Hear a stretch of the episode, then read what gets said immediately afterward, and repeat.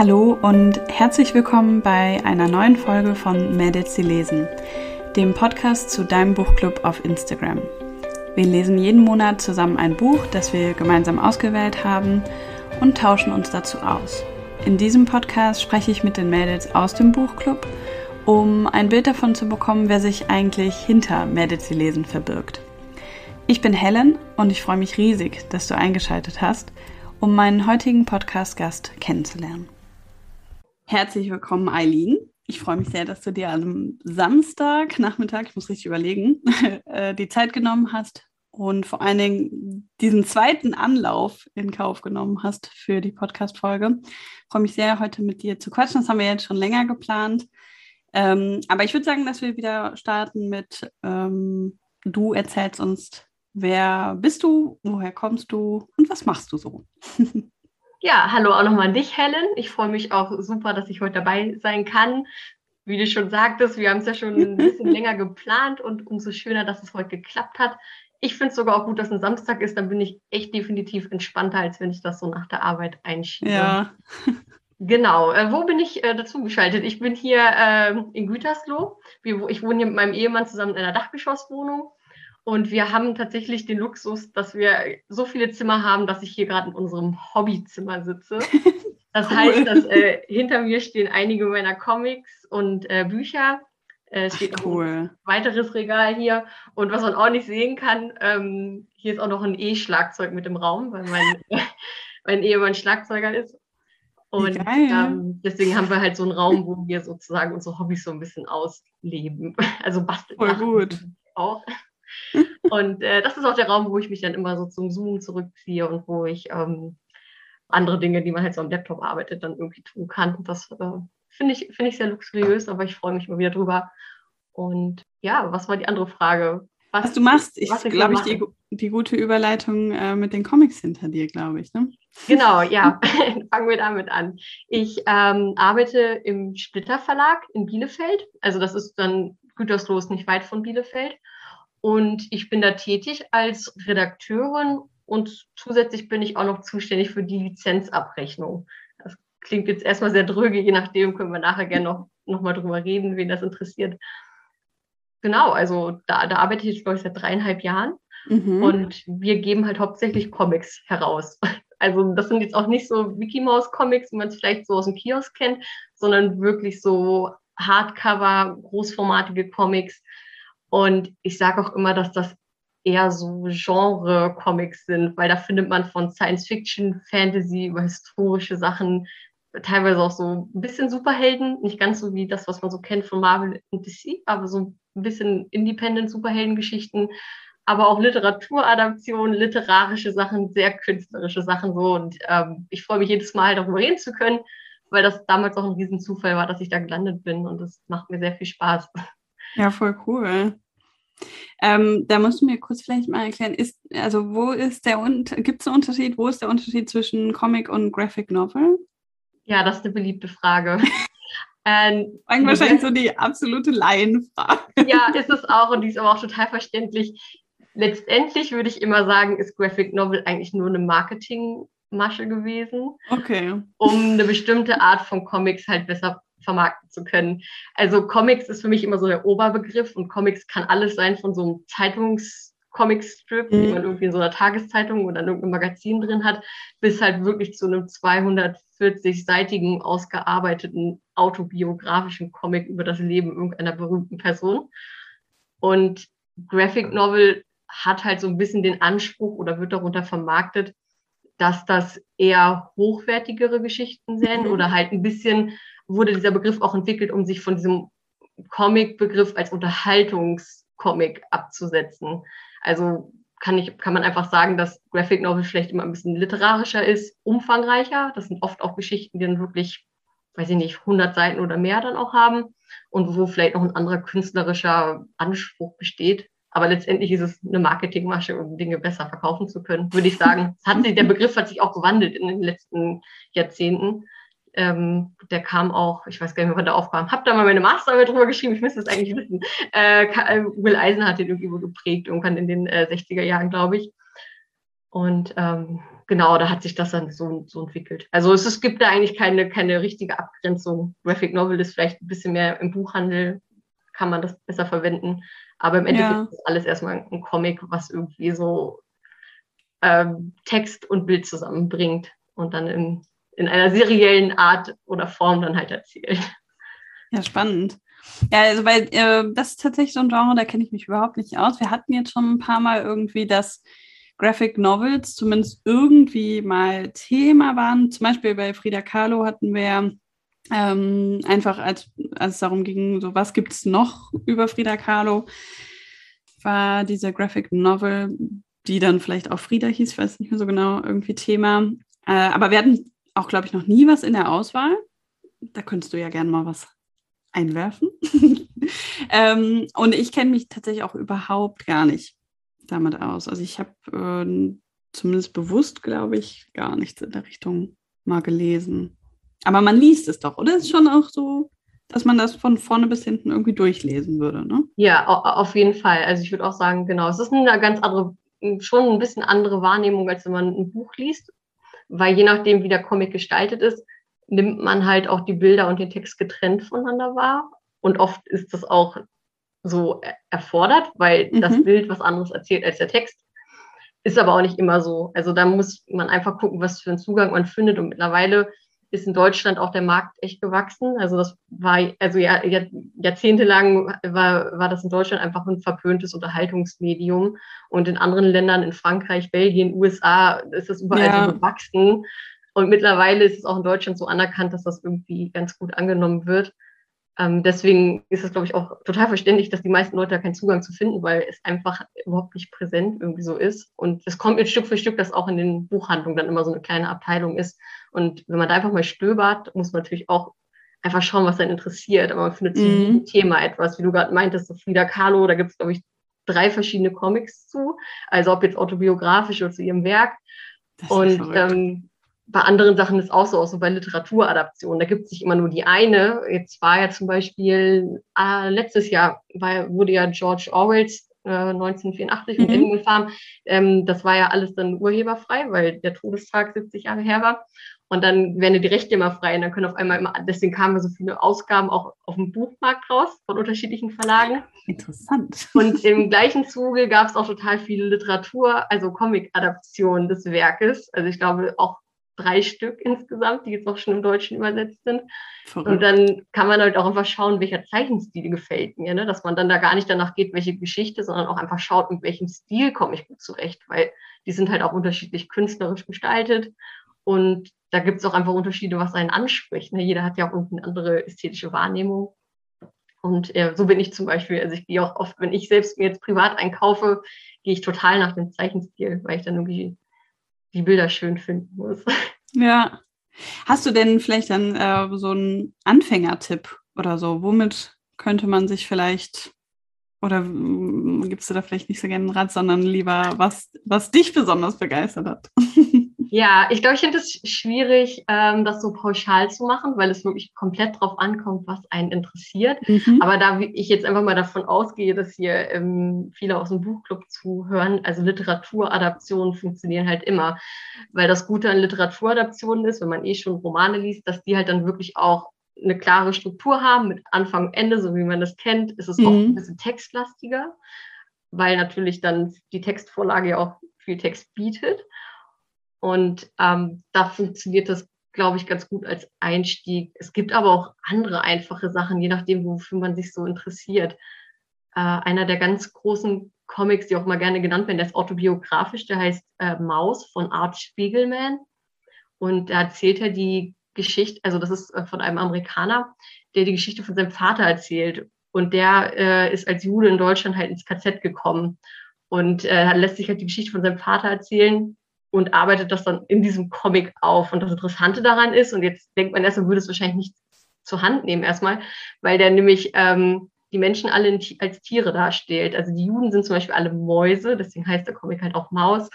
Und äh, ich glaube, ah, ich, ich, weiß nicht mehr genau, ich glaube, die, die polnischen Figuren sind dann Schweine und äh, die Nazis Katzen. Und äh, wenn man das erstmal so zur Hand nimmt, würde man, ist man vielleicht erstmal abgeschreckt, wenn man das nicht gewohnt ist. Ja. Und äh, wenn man dann aber erstmal reingefunden hat in diese Geschichte, dann funktioniert das super gut und dann versteht man vielleicht auch, dass man diese Abstraktion braucht, um mit diesen schlimmen Geschehnissen irgendwie besser umgehen zu können, die halt da berichtet werden. Und das ist jetzt zum Beispiel, wenn man historisches Interesse hat, ist ja auch ein super relevantes Thema, ne? Ähm, voll spannend. irgendwie reinfindet. Oder was ich letztes Jahr gelesen hatte, war von Anne Franks Tagebuch, auch eine äh, Graphic Novel Adaption. Und die war auch sehr gelungen. Also da war erstmal, also sie bricht halt erstmal dieses Tagebuch, das habe ich jetzt nochmal gelesen. Äh, und jetzt weiß ich auch die komplette, also das komplette Tagebuch, aber dieser Comic bricht das wirklich so auf die wichtigsten Elemente nochmal runter. Und dadurch habe ich dann auch gemerkt, mich interessiert diese Geschichte und habe mir ja. dann jetzt nochmal das komplette Tagebuch halt durchgelesen. Und so kann man halt auch einen Zugang finden, ne? wenn man einfach das Voll. Thema interessant findet. Und äh, ich glaube, da muss wirklich jeder so ein bisschen schauen, was ihn interessiert. Ich gebe aber gerne äh, Tipps. Ihr könnt mich anschreiben. Oh, das ist vielleicht ein guter Zeitpunkt, um zu sagen, wie man dich findet. Dachte ich auch. Sehr gut. genau, also für Comicberatung und wahrscheinlich auch alles andere äh, könnt ihr, vor allen Dingen, wenn ihr aus Gütersloh kommt, ich finde das spannend, ob äh, noch mehr aus Gütersloh kommen, könnt ihr euch bei Aline melden unter Lesefragmente, alles zusammengeschrieben. Glaube genau. ich, äh, buchstabieren. Aber ähm, ja, voll spannend, also weil da habe ich wirklich gar keine Ahnung von. Und du hattest zwar mal gesagt, ne, da können wir gerne drüber sprechen, aber voll spannend, was sich da so auftut. Da merkt man selber immer so, wie wenig Ahnung man eigentlich hat. Äh, Finde ich total interessant. Ja, aber das ist, äh, genau, also wie gesagt, das ist ein Bereich, da kann man noch äh, viel finden, gerade wenn man irgendwie gerne Geschichten liest und dann muss man halt schauen, also was, was da einem passt. Und wenn man da einmal drin ist, ist es auch schwer, davon wieder loszukommen, weil das manchmal auch so ein bisschen so einen Suchtfaktor dann doch hat. Also es ist halt ein bisschen schneller zu lesen, auf jeden Fall, als Romane, weil es sind natürlich kürzere Texte. Und äh, es ist halt ein bisschen ähnlich auch wie, wie Serien gucken manchmal, nur dass man halt nicht, nicht vom Fernseher sitzt. Ja, aber voll spannend. Also da muss ich ein bisschen äh, mich einfach mal mehr mit beschäftigen. Aber vielleicht äh, starte ich dann auch einfach beim Splitter Verlag auf der Instagram-Seite oder äh, also wo, wo findet man einfach irgendwie vielleicht so eine Anlaufstelle? Ich wüsste gar nicht so genau, weil ich wüsste jetzt ja auch nicht so richtig, was ich irgendwie zum Beispiel bei Genial Lokal eingeben müsste, um irgendwie eine Auswahl zu finden. Da ist wahrscheinlich irgendwie echt klüger, direkt auf eine Verlagsseite zu gehen, oder? Ja, entweder Verlagsseite oder ich finde es bei sowas wirklich am besten in der Buchhandlung zu gucken, mm. was die da haben. Hoffentlich ist sie gut sortiert, das ist leider noch nicht bei allen so. Oder halt natürlich einen Comicladen einfach mal sich reintrauen. Die sind, dieses, die sind auch nett. Wenn ihr einen Comicladen bei euch in der Nähe habt, geht dahin, unterstützt die. Die haben es auch nicht leicht zur Zeit. Ja. Ähm, und, äh, aber leider gibt es, weiß ich auch, viele Regionen in Deutschland, da findet man selbst in den großen Städten keine, keine guten Comicläden. Ich weiß, dass es in Bonn einen gibt. Also ich bin da immer dran vorbeigefahren. äh, aber, also den müsste es, glaube ich, auch noch geben. Ich überlege gerade, wo das, nachher fragt mich dann niemand, wo das jetzt war, aber äh, relativ zentral, meine ich. also da ja, kommt also, man dran. Also ich glaube, genau, also das wäre, also die, die Mitarbeiter dort, die müssten eigentlich immer einen guten Tipp parat haben, wenn man denen so ein bisschen erzählt, was man vielleicht so sonst liest. Die gehen wahrscheinlich auch eher danach, wo die Interessen liegen, ob man vielleicht eher aus dem Fantasy-Bereich kommt oder halt so äh, Gegenwartsliteratur mag. Da gibt es halt auch Comics, die sich mit alltäglichen Themen beschäftigen oder auch autobiografisch sind oder mit Architektur sich beschäftigen. Also es ist wirklich total, total breit gefächert. Ähm, man kann da zu jedem Thema was finden. Also Stöbern lohnt sich.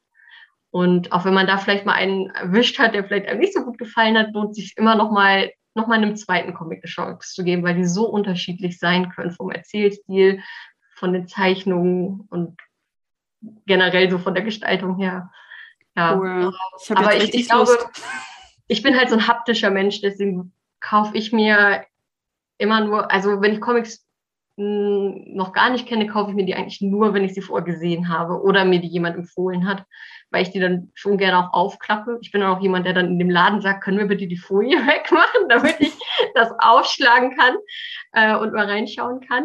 Und ähm, das ist das eigentlich immer, das ist eigentlich immer möglich, weil ich halt einmal schauen möchte, ob mir das gefällt. Also das wäre halt mein Tipp, einfach mhm. fragen, ob man da einen Blick reinwerfen kann oder auch sich ja, schauen, was, was das Thema einfach ist.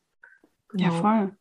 Also am liebsten würde ich jetzt morgen in den Comicladen gehen, aber der hat wahrscheinlich morgen zu. Muss ich mal schauen. Ähm, also irgendwie hast du mir auf jeden Fall Lust gemacht, weil ich dachte halt von außen, weiß ich nicht, dachte ich bei Comicladen, keine Ahnung, dann haben die so Asterix-Hefte oder sowas oder weiß nicht, irgendwie vielleicht noch, mir fällt jetzt auch überhaupt ja, nichts ein, aber irgendwie so Mickey Mouse oder sowas. Ja, ne? genau, Superhelden, Marvel, ja. DC, das ist ja auch immer noch äh, ein großes Genre und natürlich äh, Manga-Hefte. Das ist jetzt noch mal ein ganz anderes Thema. Ne? Das wollte ich dich auch noch fragen. Was ist denn dann jetzt der Unterschied so zu Mangas?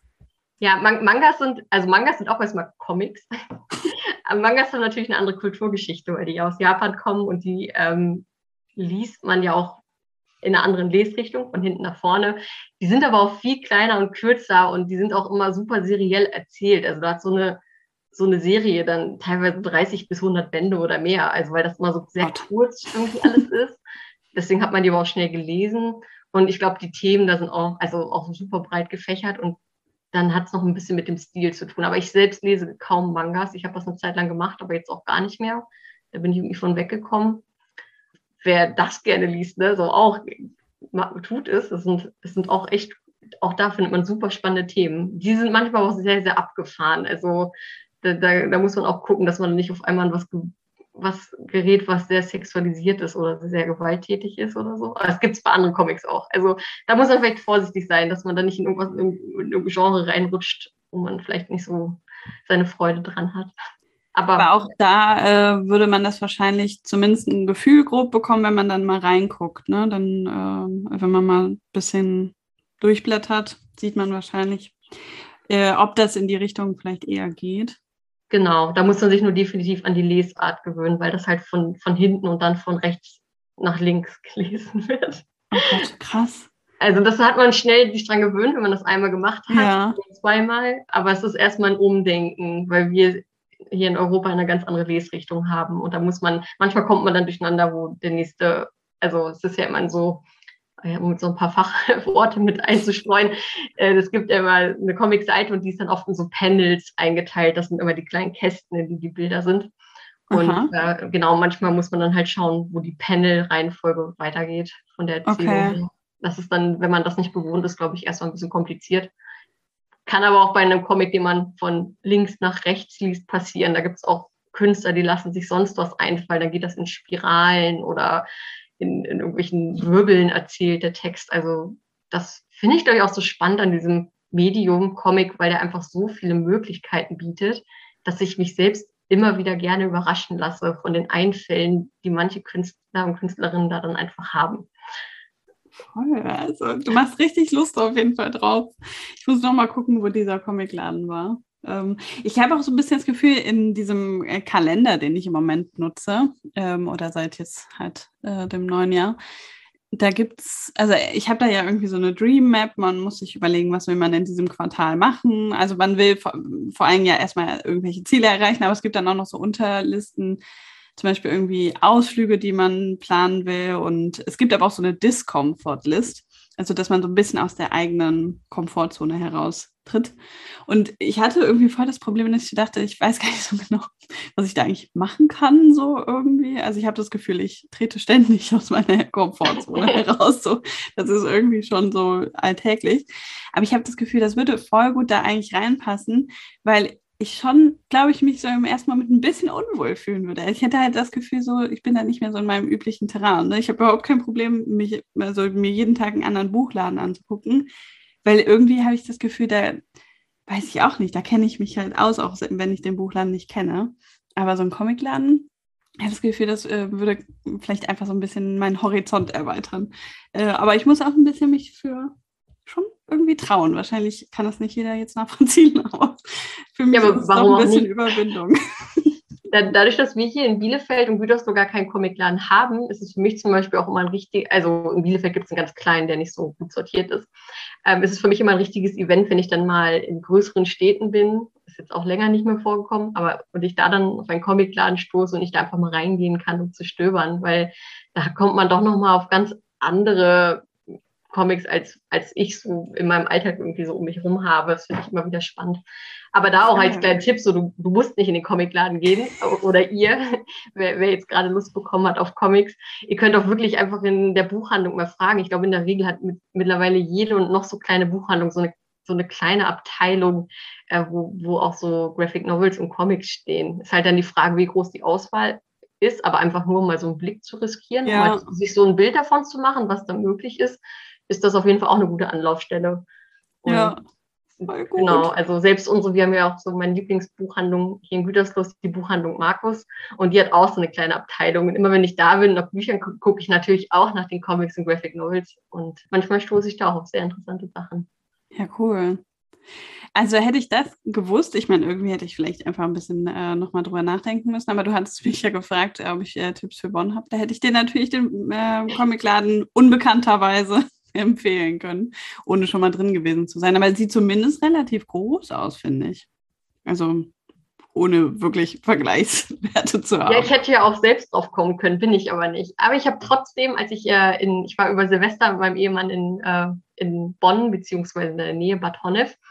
Und äh, als wir in Bonn waren, habe ich trotzdem einen Comic gekauft. Nämlich, ja? wir sind, ja, wir sind an dem, an dem Beethoven-Haus vorbeigekommen. Und da ist dieses das ist der Souvenirladen und ich liebe Souvenirläden. Ich weiß nicht warum. Ich kaufe da auch eigentlich immer, also ich finde das irgendwie toll, also auch in, in anderen Ländern. Ich weiß, dass das meiste davon Quatsch ist, aber ich gucke mir gerne Souvenirläden an. Und die haben da halt natürlich auch die paar Beethoven Graphic Novels, die es gibt, ausgestellt. Und den einen hatte ich auch schon länger im Blick und dann habe ich mir den halt mitgenommen, weil das dann auch für mich so eine schöne Erinnerung in diese Stadt ist. Und dann habe ich jetzt den Beethoven-Comic mitgenommen. Witzig. Also, und? Hast du schon reingeguckt? Habe ich noch nicht. Also ich habe reingeguckt, natürlich. Die Zeichnungen gefallen mir sehr. aber ich habe ihn noch nicht gelesen. Das erinnert mich jetzt aber daran, dass ich das eigentlich mal bald tun sollte. Ja, witzig. Ähm, weil mich das halt auch sehr interessiert und genau, weil wir hatten da vor Ort ganz die Zeit, uns großartig nochmal mit Beethovens Leben, Leben zu beschäftigen. Wir sind da nicht ins Museum gegangen, aber da ist er sehr präsent in Bonn. Ja, und sehr präsent. Ich, genau, dann dachte ich, äh, die, die, den Comic jetzt mitzunehmen, ist ja perfekt. Dann, dann habe ich ein, kann ich meinem Hobby nachgehen und ich lese und erfahre trotzdem was über Beethovens Leben. Ja, voll gut. Ich war tatsächlich auch mal in diesem äh, Souvenirladen ich überlege gerade, ich glaube, ich hatte gehofft, irgendwie so ein kleines Gimmick irgendwie zu finden für ähm, den Vater von meinem Freund, als er Geburtstag hatte. Und ich glaube, ich habe aber nichts gefunden. Aber die haben ja auch, finde ich, für ein Souvenirland relativ groß, für ein Souvenirland in Bonn relativ groß. Mhm. Ähm, und wirklich ja einfach alles mit Beethoven. Und vor allem auch halt ja nur mit Beethoven. Ich meine, es ist halt auch, glaube ich, weil es direkt neben dem Beethoven Haus ist. Also es soll kein Bonn-Souvenirladen sein, aber es ist wirklich vollgestopft mit Sachen, nur die, also die Abbildung irgendwie drauf haben. Und ähm, das finde ich ja schon manchmal auch echt verrückt, was einem da auch so alles einfällt. Und manchmal frage ich mich, wer kauft das? Aber ich glaube, das funktioniert gut. Und ich hätte da auch irgendwie fast keine Ahnung, ich weiß nicht mehr so genau, irgendwie so eine Seife oder so mitgenommen, einfach nur weil Beethoven drauf war. Also ja, das ist in Bonn wirklich sehr, sehr präsent. Hast du diese äh, Beete gesehen? Beethofen, weil die jetzt in der Innenstadt ähm, äh, so kleine, wie so mobile Beete aufgebaut haben. Das war eigentlich zum äh, Geburtstag oder also wahrscheinlich Todestag oder sowas. Ähm, vorletztes Jahr, glaube ich, alles aufgebaut worden und dann ist halt leider ja keiner gekommen, um sich das anzuschauen, aber es sieht nett aus jetzt in Bonn. Aha, ich habe das nicht bewusst wahrgenommen, aber ich kann mir durchaus vorstellen, dass da diese Blumenkästen standen. Also äh, steht dann halt überall drauf Beethofen. Ja, bietet sich sind lustig. Ja, ach ja, also ich finde das irgendwie sehr spannend und merke da halt wieder mal, dass ich da ähm, unbedingt mal so ein bisschen mehr mich mit beschäftigen muss, weil ich einfach, also da habe ich gar keine Ahnung von. Also das Einzige, was ich so einwerfen könnte, wäre diese Lind, Strömquist, keine Ahnung, wie heißt sie denn? Irgendwie habe ich das. Strömquist. genau. Das höre ich andauernd und denke immer so, da könnte ich ja mal reinschnuppern. Aber das ist so das Einzige, was ich, glaube ich, zu dem ganzen Thema Comic irgendwie beisteuern kann, weil ich irgendwie komplett an mir vorübergegangen. Das ist tatsächlich ein spannendes Phänomen, weil der Verlag, ich muss jetzt gerade überlegen, ob das Reprodukt ist. Ich glaube, die haben damals gar nicht mit diesem Erfolg gerechnet, den diese Bücher haben. Also die kommt, meine ich, aus Schweden. Also das ist auch mm. keine deutsche Künstlerin, sondern es wurde dann übersetzt und hier in Deutschland herausgebracht. Und es hat, glaube ich, damals einfach diesen Zeitnerv des Feminismus und so diese Welle nochmal getroffen. Und äh, ich habe die hier stehen, ich habe sie auch noch nicht gelesen, weil ich bin auch manchmal so, wenn da alle drüber reden, interessiert es mich erstmal nicht mehr. Mm. Und ich bin da durchaus neugierig drauf. Und ähm, die hat natürlich auch einen ganz speziellen Stil, weil die sehr collagenartig arbeitet. Und ich glaube, das kann auch gut funktionieren. Und vor allem auch, wie gesagt, wenn man halt mit dem Thema eh sich beschäftigt, hat man schon direkt den Zugang dazu. Und äh, dann findet man so auch schnell in so, so einen Comic rein wahrscheinlich. Das ja. ist ein sehr gutes Beispiel. Ähm, genau, der Ursprung der Welt und so hat die alles ja, gemacht. Ja, ne? genau. Genau, also auch ein super Einstieg. Den sollte man wirklich auch in Buchhandlung finden. Ich glaube, den hat jede Buchhandlung, weil der Habe ich tatsächlich schon genau in der Buchhandlung auch gesehen. Also genau, das ist nämlich auch für uns so als Comic-Verlag immer so das große Highlight, wenn es von uns einen Titel schafft, ähm, im Buchhandel Erfolg zu haben, weil dann hat man natürlich viel mehr Verkaufsraum und Fläche, wenn, wenn ja. der Buchhandel sich dafür interessiert. Weil oft gehen manche Comics dann halt doch einfach unter, weil die zu speziell sind. Aber sobald so ein Thema super interessant ist äh, oder irgendwie ich weiß auch nicht, irgendwie den Nerv der Zeit trifft und funktioniert ja. Das ist bei uns zum Beispiel gerade, ist auch, haben wir auch nicht mitgerechnet. Wir haben so eine, hm, so eine Serie laufen. Also bei den Comics nennen wir es auch Serien, wenn es mehrere Teile hat. Und die heißt Mythen der Antike. Und dann gibt es immer einzelne abgeschlossene Comics zu einer der Mythen. Da gibt es zu Herakles ein, es gibt zu, mhm. äh, zu der Ili äh, Ilias und zur Odyssee und äh, Antigone und alles gibt es dann immer so einzelne abgeschlossene Comics, wo man wirklich sehr kurz irgendwie nochmal die Legende erzählt bekommt. Und dann im Anhang noch so, äh, gibt es immer noch so einen historischen Abriss, also der einfach nochmal wirklich wissenschaftlich der einzelnen Aspekte beleuchtet. Und diese Comicreihe läuft irgendwie unerwartet gut. Also wir sind da andauernd am Nachdrucken, weil der auch im Buchhandel halt gelandet ist. Und ich glaube, das nimmt man halt auch gerne mit, weil man dann denkt, ach, ich wollte mich schon immer mit diesem Thema beschäftigen. Mhm. Habe aber keine Lust, die, die griechischen Mythen jetzt nochmal auszupacken, die alle zu lesen. Oder man kann das ja im Nachhinein dann sogar machen. Wenn man dann das von Herakles gelesen hat und sagt, das interessiert mich jetzt so sehr, gibt es vielleicht noch welche, die das Original dann nochmal lesen. Da gibt es ja auch verschiedene Varianten von. Und ja. Das funktioniert erstaunlich gut. Wahrscheinlich, weil cool. das einfach so leicht zugänglich ist und äh, irgendwie auch so ja, so ein allgemeines Thema. Irgendwie jeder hatte schon mal von gehört und man kann da was mit anfangen, aber ist sich halt nicht so ganz sicher, wie die Geschichte eigentlich abgelaufen ist. Und ja. dann, ähm, genau, dann kann man das in einem Comic ganz gut aufbearbeitet dann einfach mal so in kleinen Häppchen genießen und äh, so seine Freude daran haben. Ja, das, ich finde irgendwie, das hört sich auch tatsächlich ganz spannend an. Ich glaube einfach, ne, dieser andere Zugang ist dann das, was es vielleicht erleichtert, ne, dass man sich mit einem schwierigen oder eher vielleicht komplizierteren Thema auseinandersetzt, aber auf einem ja irgendwie leichter heruntergebrochene Art. Also die würden mich jetzt spontan auch irgendwie interessieren. ja, sag, sag, gerne Bescheid, äh, ich spreche Empfehlungen aus. Ähm, ja, ich habe auch nicht alle von gelesen. Ne? Also auf der, äh, ich lese viel auf der Arbeit natürlich, weil ich bin da fürs Korrekturlesen zuständig was dann zum einen Rechtschreibung und Grammatik beinhaltet, aber auch inhaltliche Fehler. Ähm, ich muss grafische Fehler auch erkennen, zum Glück nicht selbst beheben. Das macht unsere Grafikerin. Aber manchmal verirren sich dann doch irgendwie mal da irgendwelche Fehler rein und die muss ich dann halt auch alle erkennen und markieren. Ja, spannend. das stelle ich mir irgendwie gar nicht. Das stelle ich mir so kompliziert vor, irgendwie ein Grafikfehler. Also außer die Box ist irgendwie, keine Ahnung, da fehlt eine oder so, dann würde ich es vielleicht auch erkennen, aber sonst da muss man ja wahrscheinlich echt so einen Blick auch für entwickeln. Ist, ja, das ist auch so. Ich glaube, mittlerweile kenne ich auch mehr als am Anfang. Manchmal haben halt auch die Originalzeichner und Zeichnerinnen da Fehler reingehauen, dass irgendwo Striche sitzen oder irgendwie, was auch sehr, sehr beliebt ist, hatte ich jetzt auch gerade wieder, es gibt ja bei Sprechblasen oft so ein, so ein Sprechblasendorn, der auf die Figur zeigt, die gerade spricht. Mhm. Und jetzt gerade hatte ich einen gelesen, wo die halt, ich glaube, es kam zwei oder dreimal vor, da war der falsch zugeordnet, also zu der falschen Person.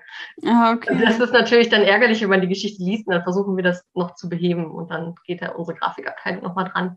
Und was natürlich auch total viel ist, ich muss dann auch ähm, die Sachen markieren, die noch übersetzt werden müssen, die in der Grafik sind. Das sind dann gerne mal so Zeitungsartikel, irgendwelche Banner, wenn Demonstrationen im Hintergrund sind. Und da gibt es dann oft einfach äh, Texte, die relevant sind für die Geschichte. Und dann ist natürlich auch wichtig, dass das auch ins Deutsche übersetzt wird. Und die Sachen markiere ich dann halt auch und schreibe die Übersetzung mit dazu, was dann noch in der Grafik passieren muss, weil das dann nicht der rein, reine Text ist, sondern, ja, wie gesagt, ne, so, so Texte, die irgendwie so nebenbei im Bild noch irgendwie sind. Ja, krass. Ja, und wie viele Comics oder, also wie viele Seiten oder so pro Woche musst du da, kann, kann man das überhaupt sagen? Du da lesen? Oh, da muss ich jetzt gerade drüber nachdenken. Ich würde mal sagen, ich lese so 250 bis 300 Seiten in der Woche. Ja, also die Comics sind natürlich unterschiedlich lang und haben auch unterschiedlich viel Text und sind unterschiedlich anspruchsvoll, je nachdem, was es für ein Thema ist. Weil manche Themen, die sind, wenn das nur so eine Fantasy-Geschichte ist, dann ist das halt eh alles ausgedacht. Aber wenn das ein historisches Thema ist und ähm, oder, oder irgendwie äh, wahre Personen äh, die Grundlage der Geschichte sind, dann recherchiert man halt doch nochmal die Schreibweise, stimmen Geburtsdaten, stimmen generell die Jahreszahlen und auch äh, andere Zusammenhänge. Und dann beschäftige ich mich halt mehr damit, weil ich dann auch äh, schauen muss, dass es alles stimmig ist. Manchmal gehen da nämlich auch in der Übersetzung Sachen verloren. Also wir haben halt hauptsächlich Titel aus dem Ausland, die wir einkaufen. Deswegen äh, Lizenzgeschäft nennt sich das halt im Buch, also in der Buchbranche auch. Das heißt, dass man die Rechte einkauft an Titel, die im Ausland erschienen sind und die dann ins Deutsche übersetzen lässt. Mhm. Und dann erscheinen die hier in Deutschland. Also das ist bei uns in der Comicbranche so, es ist aber auch bei vielen anderen äh, Buchverlagen so, dass das, dass das so Usus ist. Und äh, deswegen muss man natürlich dann auch schauen, dass die Übersetzung so weit passt und stimmig ist. Und bei uns ja. sind das hauptsächlich Comics, die ähm, aus Frankreich kommen, Belgien, dann haben wir auch Niederlande, Amerika, England haben wir auch dabei.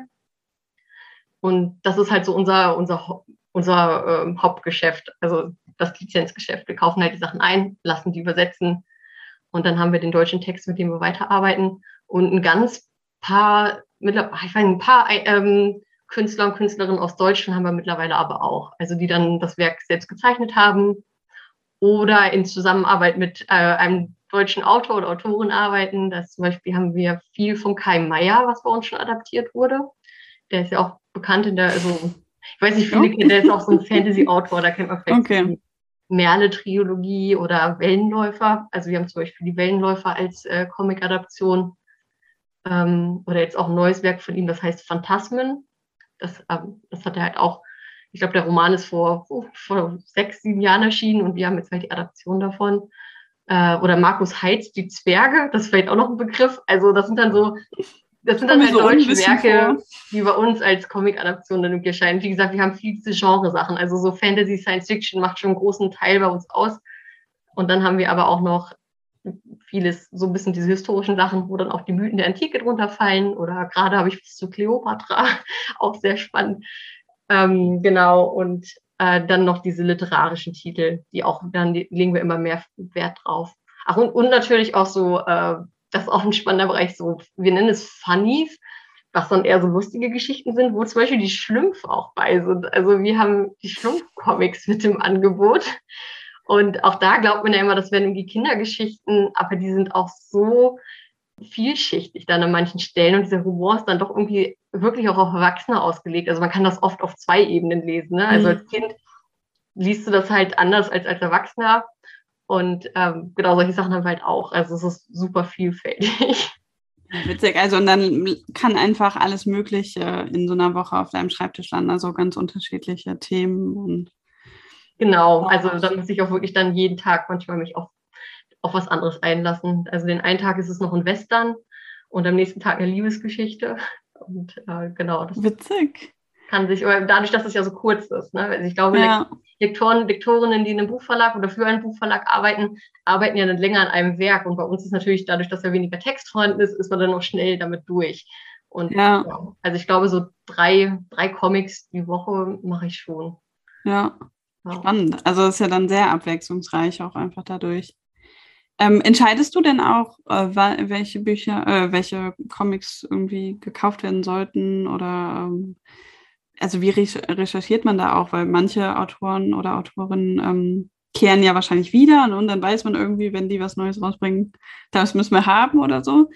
Ähm, aber auch, wie findet man da neue oder melden die sich eh bei euch? Ich weiß gar nicht, wie das, sowas abläuft.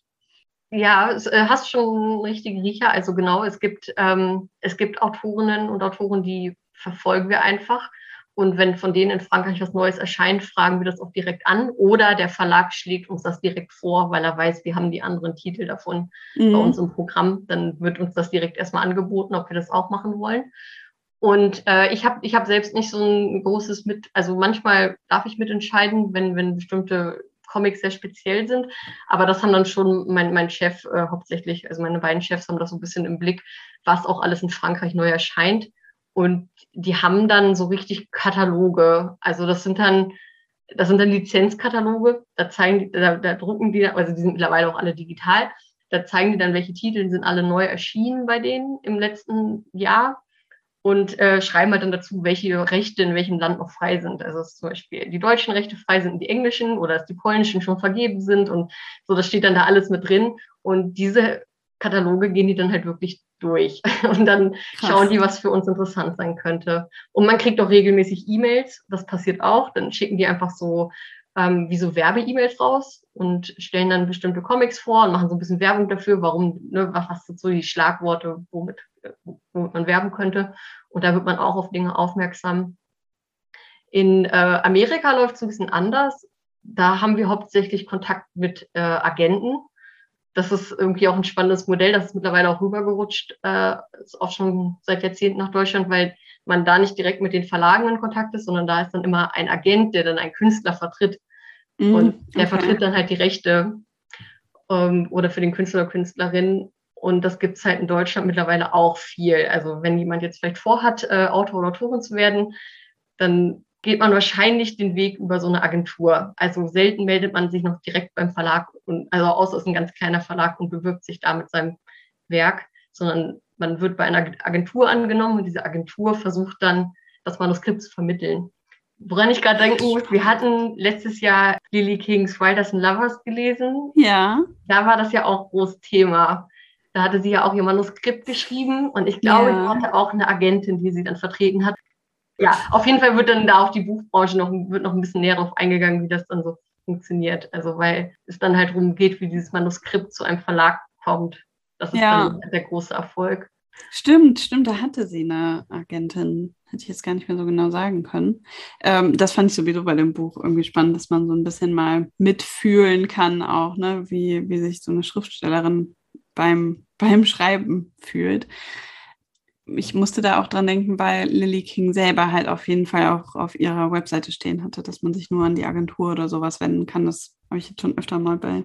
Genau, bei sowas hat man gesehen. Auch ja, dass man dann ja. nämlich die Agentur dazwischen geschaltet hat und die machen auch, die empfangen auch die Leserbriefe und Leserinnenbriefe. Ne? So äh, verwalten halt die Rechte, rechnen auch die Tantiemen ab, behalten dann natürlich einen kleinen Prozentsatz für sich. Ja. Genau. Also die, den Erfahrung, also die Erfahrung habe ich nämlich auch noch. Ich habe nämlich ähm, mein Volontariat nach dem Studium in einer Literaturagentur in Hannover gemacht. Deswegen habe ich halt diese Einblicke auch und bin halt auch über die Lizenzgeschäfte bin ich dann halt auch bei uns äh, im Splitter Verlag eingestiegen, weil die das halt gerade auch gesucht haben. Weil ich mich dann halt damit auskannte, ne, mit den Verträgen und den Abrechnungen, ja. auf was es da ankommt. Weil das wird dann halt auch alles individuell verhandelt, so ein bisschen. Ne? Es gibt Standardverträge, aber dann wird natürlich dann, es wird wirklich ausgehandelt, so wie viel Geld wird bezahlt, wie viel wird pro verkauften Exemplar an Tantiemen gezahlt äh, manchmal ähm, werden für die Daten, bei uns, bei den Comics, werden für die Daten auch Geld verlangt. Also das wird auch äh, noch abgerechnet. Also da fallen dann halt auch viele Kosten so an.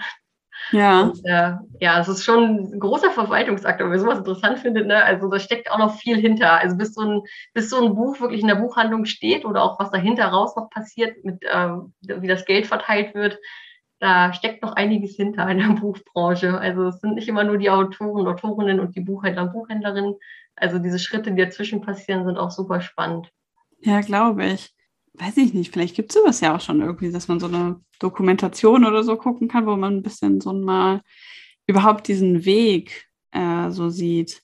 Also ein bisschen hatte ich das Gefühl, konnte man das, aber auch nur in einem bestimmten Maß, miterleben, als Mona Amesian ihr Buch geschrieben hat, ne, weil sie so bei ganz vielen Sachen, die sie zumindest irgendwie erlebt hat, einen mitgenommen hat in den Stories. Aber ja, wahrscheinlich sind das auch nur irgendwie, wahrscheinlich bis es irgendwie beim Lektor landet oder so. Finde ich irgendwie ganz spannend. Falls ja, du auch genau, was weißt. genau, auch was danach halt noch alles kommt, ne? Ja. Ja, falls dir da irgendwie was einfällt, wo man das mal äh, irgendwie nachschauen kann oder so?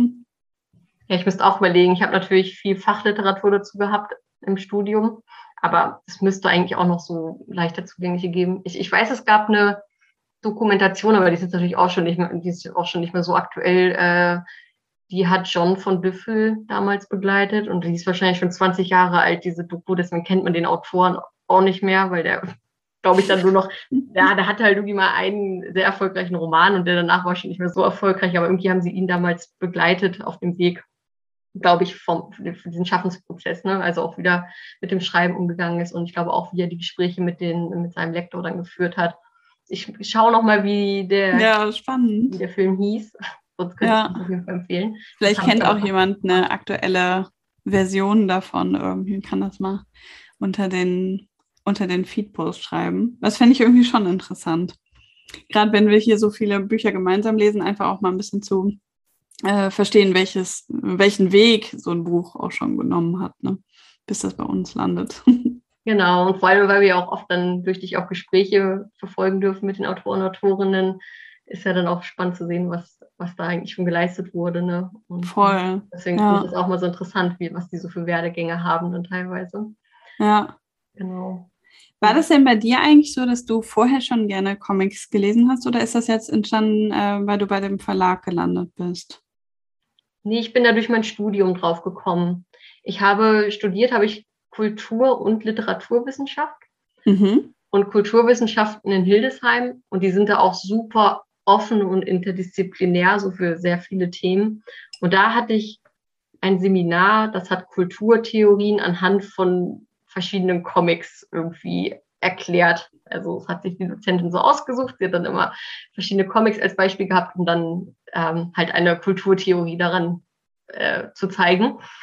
Und dadurch bin ich da überhaupt erst dran gekommen, weil ich dann Witzig. irgendwie, äh, vorher hatte ich auch, man hat irgendwie mal immer so Comics gelesen, ne? wenn einem irgendwie mal so ein Asterix-Comic in die, in die Hände gekommen ist oder so. Ich habe auch in der Zeitung, glaube ich, immer so diese Comic-Strips habe ich halt auch gelesen, weil die halt irgendwie da waren ne? und unterhaltsam. Aber da habe ich das dann zum ersten Mal so als eigenständiges Medium wahrgenommen. Und da habe ich zum Beispiel diesen Maus-Comic kennengelernt, den ich ja vorhin ja schon auch empfohlen habe. Also würde ich auch immer noch jedem ans Herz legen. Ich glaube, mhm. das ist ein guter Einstieg aber auch, wenn man davon die Verfilmung kennt, äh, V wie Vendetta. Das ja. ist so ein sehr düsterer Anti, Anti-Held eigentlich. Und äh, das, es geht um diesen Guy Fawkes-Rächer irgendwie zum äh, mhm. in England mit diesem, mit diesem Terroranschlag. Und das ist ja wirklich passiert, dieser Anschlag damals. Aber ja. das ist natürlich so eine, so eine fiktive Geschichte, die drum aufgebaut wird. Und wie gesagt, eher wie so ein Anti-Superheld. Und da habe ich dann halt erst so ein bisschen gemerkt, was, was dieses Genre so zu bieten hat. Und da bin ich da privat so ein bisschen dran geblieben und habe in meinem Master, da habe ich dann Literaturwissenschaft äh, studiert in Bielefeld. Deswegen mhm. bin ich hier auch in der Gegend gelandet. Und da bin ich dann irgendwie an diesem Thema dran geblieben und hatte dann wieder das Glück, dass ich in einer, in einem Seminar mich damit beschäftigen durfte. Da habe ich nämlich ähm, Madame Bovary, äh, mhm. den Roman von Gustave Flaubert, mit so einer modernen äh, Literaturadaption, die heißt Gemma Bovary, von einer Comic-Künstlerin namens Posey Simmons äh, verglichen. Und das hat mir so Spaß gemacht, dass ich dann tatsächlich immer mehr in diesem Thema geblieben bin und letztendlich meine Masterarbeit zu diesem Thema geschrieben habe, also zu Literaturadaption im Comic. Dann habe ich mir Beispiele rausgesucht und habe mich da wirklich intensiv mit beschäftigt.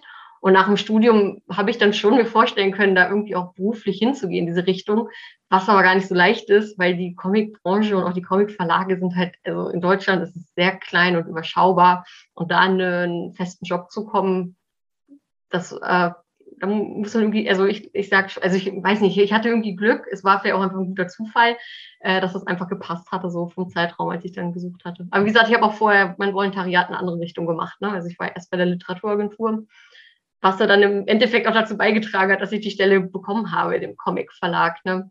Ja, Aber so hat sich das aufgebaut. Also ich bin persönlich auch sehr spät erst zu Comics gekommen. Es ist jetzt nicht so, dass ich das schon seit ich ein Kind bin verfolgt habe, sondern dann im Bachelorstudium hat das erst angefangen, dass ich da eine Vorliebe für entwickelt habe. Und dann habe ich immer auch da hauptsächlich in Bibliotheken mir ausgeliehen, was sie so hatten und habe da natürlich immer auch querbeet geschaut, was es gibt, mhm. weil die mhm. Auswahl war auch nicht so groß. Und ähm, habe dann halt immer so Stück für Stück dann einfach die letzten Jahre erst entdeckt, was es noch alles gibt. Also meine Kollegen und Kolleginnen waren natürlich auch eine super Hilfe. Also bei uns auf der Arbeit wird andauernd was empfohlen äh, oder auch untereinander ausgetauscht. Also neben den Dingen, die wir eh selbst machen als Verlag.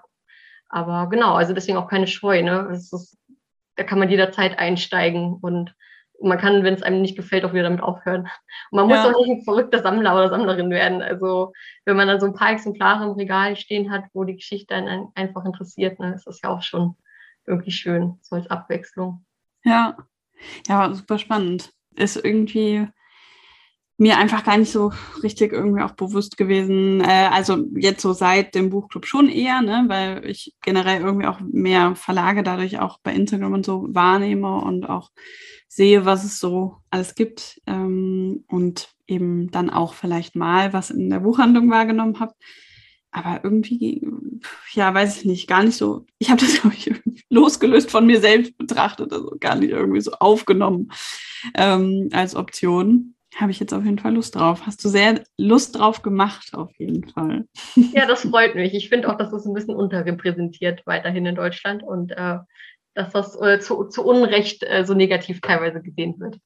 Also, ich fände das äh, wirklich spannend, wenn du einfach vielleicht mal eins in, äh, ins Rennen wirfst. Äh, das wäre doch vielleicht was, was man auch mal gemeinsam machen könnte. Oder hast du da eher das Gefühl, das ist schwierig, weil das jeder so anders betrachtet? Vielleicht? Nee, ich glaube, ich habe eher das Gefühl, dass beim, da muss man wirklich genau schauen, was man nimmt, weil gerade für so einen Buchclub möchte man ja auch irgendwie bestimmte Gesprächsthemen haben oder auch längerfristig drüber reden können. Und oft sind dann diese Comics und Graphic Novels doch sehr kurzweilig. Mm, und dann okay. frage ich mich, wie, wie viel, aber da hatten wir ja auch schon sehr kurze Bücher irgendwie mit drin. Also vielleicht wäre das mal eine Option, oder dass man einen äh, von den umfangreicheren mal nimmt oder ich einen vorschlage und dann einfach mal schauen, ob jemand da Interesse dran hat. Also es gibt, es gibt wirklich auch, ja, es gibt auch wirklich viel tief, äh, tiefschichtige, vielschichtige Comics. Jetzt gerade haben wir einen rausgebracht, ich bin super begeistert davon. Zufällig habe ich ihn auch liegen. Sehr gut vorbereitet. ich glaube, ich habe den, äh, der heißt ähm, Anna, Anna Isnin im Meer der Lieben. Und das ist halt auch autobiografisch. Also Anna Nin ist eine äh, Autorin auch ja. und, und, auch Künstlerin, Tänzerin. Äh, hat in den 30er Jahren gelebt in Frankreich. Und eigentlich ist sie berühmt dafür, weil sie eine Liebesbeziehung zu äh, Henry Miller hatte. Mhm. Den habe ich auch nie gelesen, aber der ist schon ein also eigentlich ist es also kein ich würde den nicht halt empfehlen als Autor, weil das was ich jetzt äh, aus dem Comic gelernt habe, ist, dass der sehr sexistisch war. Deswegen würde ich glaube ich seine Romane nicht empfehlen. Aber dafür die Graphic Novel über die Anna Nin, die mit ihm in einer Liebesbeziehung halt war. Und die ist super spannend, weil die halt sehr sich emanzipiert hat in ihrem Leben. Ähm, schon irgendwie auch feministische Gedanken auf jeden Fall auch vertreten hat und sehr selbst, also selbstbewusst irgendwie durchs Leben gegangen ist. Und das äh, finde ich ein super spannendes Thema irgendwie, was auch Voll. sehr aktuell ist, ne? Also auch ja. diese selbstbestimmte Frau. Und äh, dann ist aber der Comic auch einfach wunderschön gestaltet. Also der hat so ganz, ich weiß nicht, also es ist auch schwer für alle, die zuhören. Also so aber ganz, ich kann mich dran erfreuen. der hat so ganz feine Linien und ähm, ja.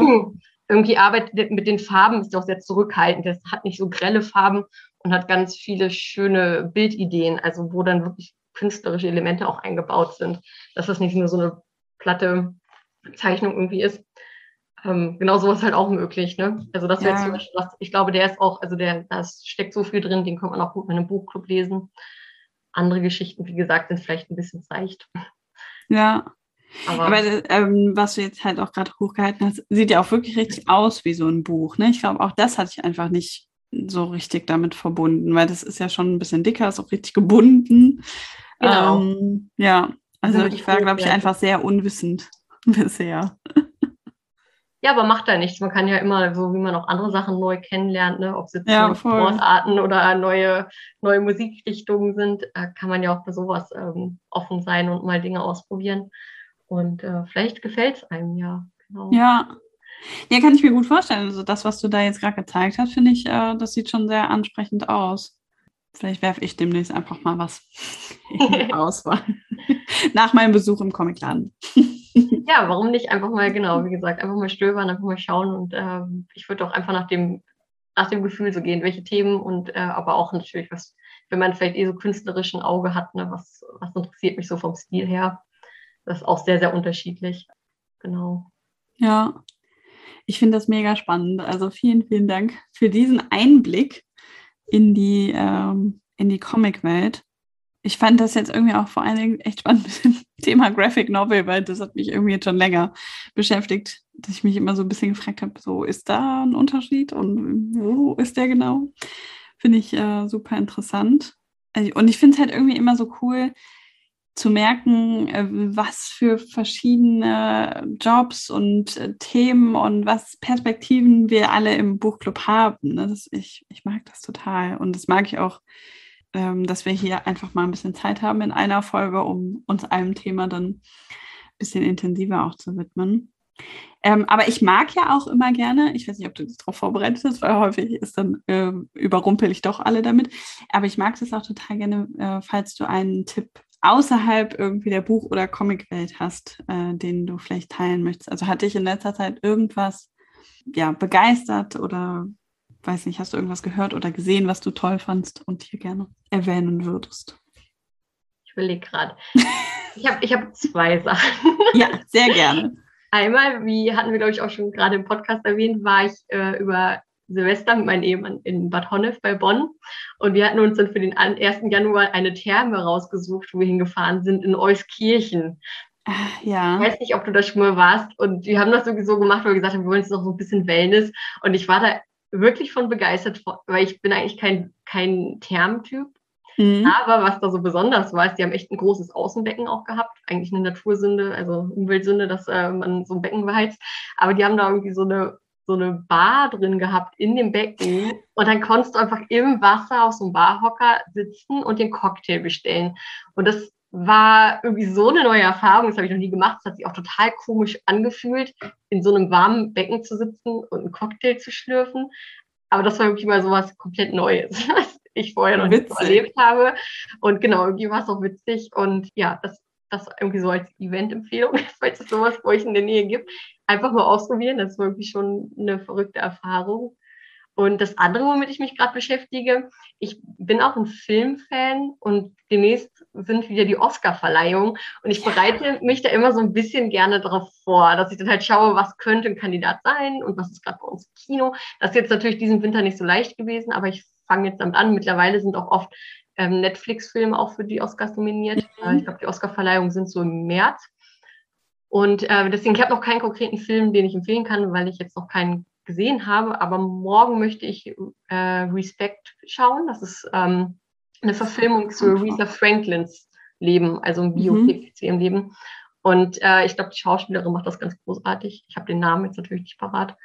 Und da bin ich sehr gespannt drauf, weil ich auch Aretha Franklin als Künstlerin äh, sehr toll finde und äh, ihr Lebenswerk so voller Begeisterung. Ich meine, die, ja, die ist erst vor ein paar Jahren gestorben, ne? die hat noch lange gelebt. Und äh, finde ich sehr interessant. Aber da kann ich dann erst im Nachhinein nochmal sagen, ob es ja. mir gefallen hat. Ähm, genau. Und da generell halt bin ich noch neugierig. Ich glaube auch, äh, genau, bei Netflix ist nämlich ein Film, der heißt Traum Dunkeln. Das wäre auch wieder eine Literaturverfilmung, nämlich von mhm. Elena Ferrante. Äh, ja. Das Buch habe ich äh, nicht gelesen, aber ich finde auch sowas immer sehr spannend. Also so, so wie ich äh, Literaturadaptionen im Comic mag, mag ich sie halt auch im Film. Ich finde dann schon auch spannend, dann entweder auch im Nachhinein das Buch noch zu lesen und zu schauen, ähm, was da die Unterschiede sind, als auch Verfilmungen zu Büchern zu sehen und dann zu schauen, was die anders gemacht haben. Ne? Zum Beispiel ja. bei, bei Little Woman fand ich das auch total toll. Also ja. Hat mir der Film ja zum Beispiel besser gefallen als das Buch, aber das Buch fand ich auch gut. Aber so als Beispiel, ne? also ich mag das dann, diese Unterschiede zu sehen, auch zu wertzuschätzen, was das eine Medium besser machen kann als das andere. Ja. Spricht vielleicht auch die Literaturwissenschaftlerin aus mir so ein bisschen. Kann sein. Aber ähm, ich finde das total äh, spannend, was du gerade meinst, auch mit den äh, mit den Oscar-Vorbereitungen, weil das habe ich auch immer so gemacht. Ähm, ich bin auch mal super viel eigentlich so in, äh, vor allem ich mag so kleine Kinos ähm, und habe dann auch so ein bisschen geguckt, wie viele kann ich davon auch noch vorher vielleicht gucken. Ähm, man, es sind ja auch immer so also auch Dokus und aber auch so Kurzfilme dabei mhm. und die sind ja manchmal gar nicht so leicht überhaupt irgendwo zu finden und so. Das habe ich auch mal gemacht. Und ich glaube, ehrlich gesagt, das habe ich ein bisschen durch Corona irgendwie aus den Augen verloren, weil ich dann, ich bin halt gar nicht mehr ins Kino gegangen. Aber da hätte ich irgendwie wieder richtig Lust drauf, weil ich gucke gerne irgendwie gute Filme, ist natürlich schwierig zu sagen, aber also ich ich gucke zum Beispiel jetzt im Moment halt einfach auch wieder sehr, sehr gerne Dokumentationen und da gibt es halt wirklich verdammt gute. Mhm. Ähm, und durch sowas wie die Oscarverleihung kommt man überhaupt mal wieder auf, ja, auf Ideen. Ne? Dann lernt man nochmal neue kennen. Ja, das, das hat mich auf eine Idee gebracht. Ja, Also die Nominierungen sind noch nicht draußen. Die müssten jetzt, glaube ich, in den nächsten Wochen irgendwann veröffentlicht werden. Aber ähm, in Deutschland ist es halt oft so, dass dann Filme schon wieder raus sind aus dem Kino. Und manche Kinos bringen die dann halt nochmal wieder oder nicht. Aber äh, Respect wollte ich jetzt nochmal, der läuft morgen zum letzten Mal in einem kleinen Kino in Bielefeld. wollte ich jetzt nochmal die Chance nutzen, weil, wie gesagt, mich auch das Leben von Aretha Franklin sehr interessiert. Und ja. ähm, da bin ich sehr neugierig drauf. Und dann mal schauen, was noch so möglich ist. Ein anderer Film, den ich auch sehr spannend finde, ist Spencer, der äh, geht um Lady Di, also auch mhm. ein Biopic. Und da spielt die äh, Kirsten Stewart, glaube ich, die Hauptrolle. Und okay. äh, ich glaube, die ist mittlerweile auch sehr gereift als Schauspielerin. Da wäre ich auch super neugierig, wie die das ja. so umsetzt. Weil das ja auch irgendwie ein, ein, schon sehr spannende Biografie irgendwie auch ist. Ja. Und, äh, ich finde das dann toll, sowas durch Filme irgendwie auch erfahrbar zu machen. Voll, oder? Also ich finde, ja. da kriegt man auch noch mal ich glaube, es setzt vielleicht auch nochmal andere Emotionen irgendwie frei. Also wenn man, wenn man wirklich irgendwie das so sieht und irgendwie durch die Musik und so, ich weiß nicht, ich finde, ich kann solche Geschichten manchmal viel besser auch durch Filme aufnehmen. Ich habe mir jetzt auch wirklich viele auf meine Liste gesetzt, die einfach, wo es einfach um irgendwelche Persönlichkeiten geht, also meistens Frauen, aber um irgendwelche auch spannenden Lebensgeschichten ähm, weil, weiß nicht, vielleicht manchmal gibt es auch gar keine äh, Bücher dazu und ich dann einfach auch mehr Lust auf so einen Film oder eine Dokumentation habe. Muss ich mir unbedingt auf jeden Fall auch mal anschauen. Äh, in der Zeit, als ich das viel gemacht habe, ähm, habe also so kleine Kinos und sowas, ich meine, da wohne ich, glaube ich, auch in einer ganz guten Gegend, hier gibt es halt auch echt viel. Aber was ich äh, in der Kleinstadt, in der ich gewohnt habe, auch spannend fand, war, dass es VHS-Kino gab und die dann äh, auch ähm, so ähm, ja, interessante Filme auswählen und dann muss man natürlich diesen einen Abend erwischen äh, und da können. Aber äh, da habe ich wirklich gute Filme auch drüber geguckt. Also vielleicht gibt es sowas ja auch in, in Gütersloh bei der VHS. Ist ein guter Tipp, da habe ich noch nie nachgeschaut. Also ich schaue immer gern bei unserem Programmkino und wie gesagt, Bielefeld ist auch ein bisschen besser aufgestellt als mm. Gütersloh. Äh, weil unser Programmkino hat nur äh, zwei Kinoseele, die müssen dann schon immer groß entscheiden, was sie überhaupt mit aufnehmen. Ja. Aber in Bielefeld gibt es äh, zwei Independent-Kinos und äh, die haben dann auch immer echt tolle Sachen in der Auswahl. Auch oft im Originalton, wenn es einen interessiert. Ne? Das ist auch immer sehr schön. Ja, voll. Genau, aber da bin ich auch. Also ich bin ja immer sehr offen so und äh, ich freue mich halt auch über Filme, die einfach gut gemacht sind ne? und spannende Themen behandeln.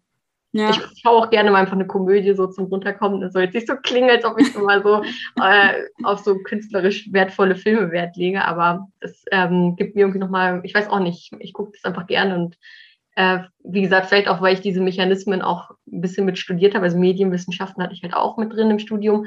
Ich schaue das auch mit einem anderen Blick. Also ich kenne dann auch Erzählstrukturen und so. Ja. Und ähm, dann ich, bin ich halt mehr begeistert von dem Film wo ich da mich auch noch mit reindenken kann. Ne? Ja, absolut. Ja. ja, also ich muss sagen, ich habe, äh, glaube ich, eher, also ich will eher inspiriert werden. Also ich gucke irgendwie gar nicht einfach irgendwas so.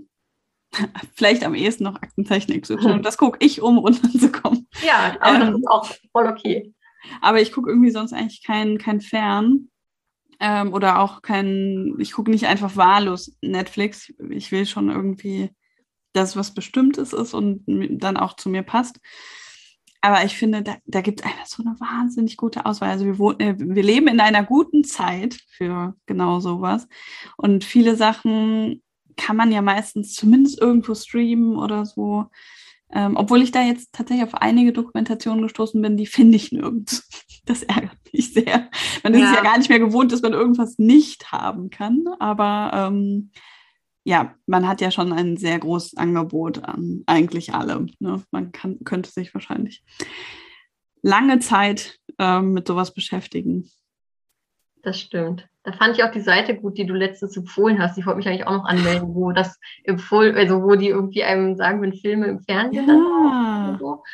TV-Wunschliste heißt, also es wird irgendwie, glaube ich, zusammengeschrieben oder vielleicht tv-wunschliste.de, irgendwie so. Genau, das wollte ich auch nochmal angucken. Das klang nämlich super interessant gerade dafür, weil äh, ich kenne das auch, dass man manchmal dann Filme im Kopf hat oder auch Dinge, also Filme, die man vielleicht schon kennt und dann nicht nochmal gucken kann und man hat sie halt dann doch nicht auf DVD, weil man irgendwie sein ja. aussortiert hat oder so. Ähm, und dann ist es doch manchmal schwierig, da ranzukommen, genau.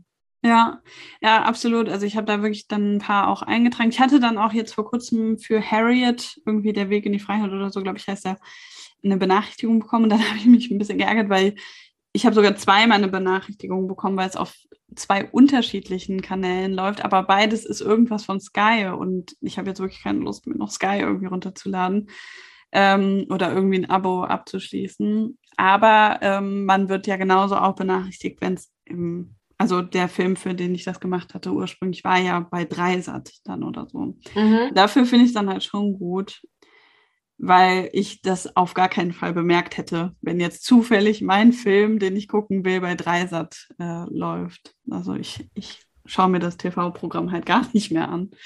Und dafür finde ich es echt eine richtig, richtig coole Seite. Ja. Okay.